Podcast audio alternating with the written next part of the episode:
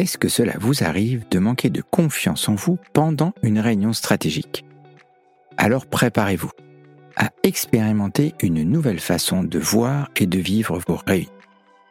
Bienvenue dans un nouvel épisode de Transformer, le podcast où nous allons explorer ensemble des courants de pensée, des outils et des méthodologies pour vous aider à devenir un meilleur dirigeant. Je suis Julien Rowe et aujourd'hui, nous allons plonger dans cet aspect essentiel du leadership. La confiance en soi dans le contexte professionnel, surtout pendant les réunions stratégiques, est cruciale. Elle influence non seulement la façon dont vous présentez vos idées, mais aussi la manière dont elles sont perçues. Aujourd'hui, je vais partager avec vous cinq conseils pratiques pour renforcer votre confiance et transformer votre expérience des réunions stratégiques. Premier conseil. La respiration. Avant de commencer la réunion, prenez un moment pour respirer profondément.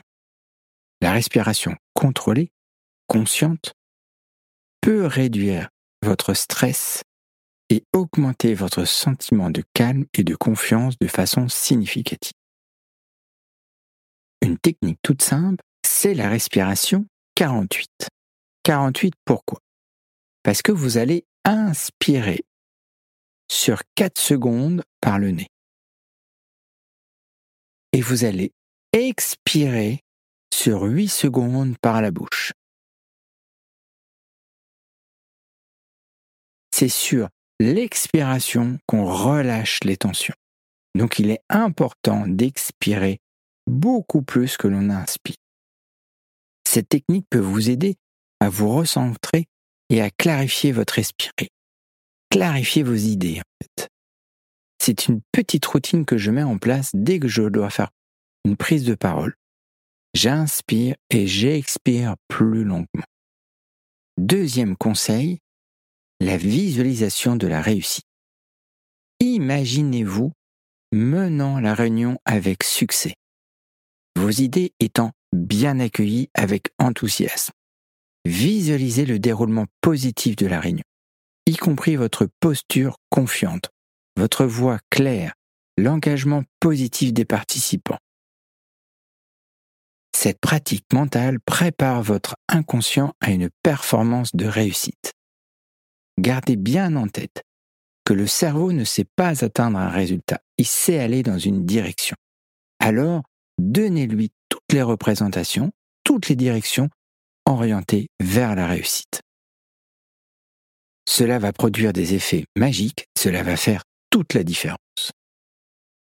Troisième conseil, préparez un plan clair, structuré en cinq phrases. Savoir exactement ce que vous voulez dire et dans quel ordre vous allez le dire renforce votre assurance. Un plan structuré simple en cinq phrases, troisième conseil. Préparez un plan clair et structuré en cinq phrases.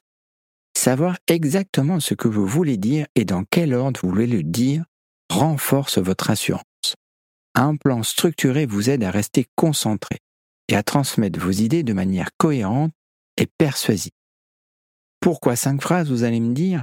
Parce qu'on a trop tendance à noter des paragraphes sur des feuilles et pendant nos réunions, on cherche désespérément dans ce paragraphe le mot ou la phrase qu'on veut dire. Si vous arrivez à synthétiser votre idée avec une phrase simple, votre cerveau va retenir le schéma qu'il a construit pour arriver à cette phrase et vous allez voir que vous allez prendre beaucoup plus de plaisir à transmettre vos idées et en plus, elles vont être transmises de manière cohérente et beaucoup plus persuasive parce que vous allez être centré sur votre auditoire.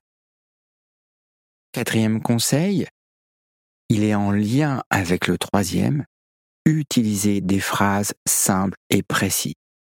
La clarté et la concision dans votre communication augmentent la confiance des autres en vous et en vos idées. Cela vous permet également de vous sentir beaucoup plus confiant et maître de vos propos, évitant ainsi l'angoisse de devoir vous exprimer de manière beaucoup trop complexe et beaucoup trop technique. Trop souvent, nous avons tendance à nous parler à nous-mêmes avec un langage complexe et technique qui cassent le rapport que l'on a avec notre auditoire, avec notre équipe au moment de ces réunions. Le cinquième conseil est très simple. Détachez-vous du PowerPoint. C'est super, ce sont des superbes outils, mais ils ont un gros problème, ils cassent la connexion, l'harmonie que vous avez avec votre auditoire. Cherchez le contact visuel avec les participants. Bien que les supports visuels puissent être utiles, ils ne doivent pas vous distraire du plus important, l'engagement humain. En établissant un contact visuel, vous créez une connexion beaucoup plus forte. Vous renforcez votre confiance et celle que les autres ont en vous. Ils voient en vous une personne qui maîtrise son sujet, qui n'a pas besoin d'un artifice virtuel pour capter l'auditoire. Puisque vous avez un plan structuré, vous pouvez utiliser le PowerPoint pour affirmer une information, mais ne pas vous reposer dessus. En conclusion, en intégrant ces cinq conseils à votre approche, vous verrez non seulement une amélioration de votre confiance en vous, mais aussi de l'impact qu'ont vos présentations. Rappelez-vous que le leadership commence par la confiance en soi.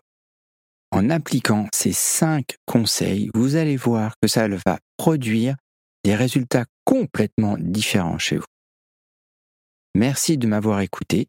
Rejoignez-nous pour la prochaine fois pour continuer à explorer des outils et les perspectives qui vous aideront à devenir un meilleur dirigeant. N'hésitez pas à mettre un 5 étoiles sur la plateforme que vous écoutez, cela pourra permettre à d'autres personnes d'entendre ces conseils stratégiques et je vous souhaite une très belle journée.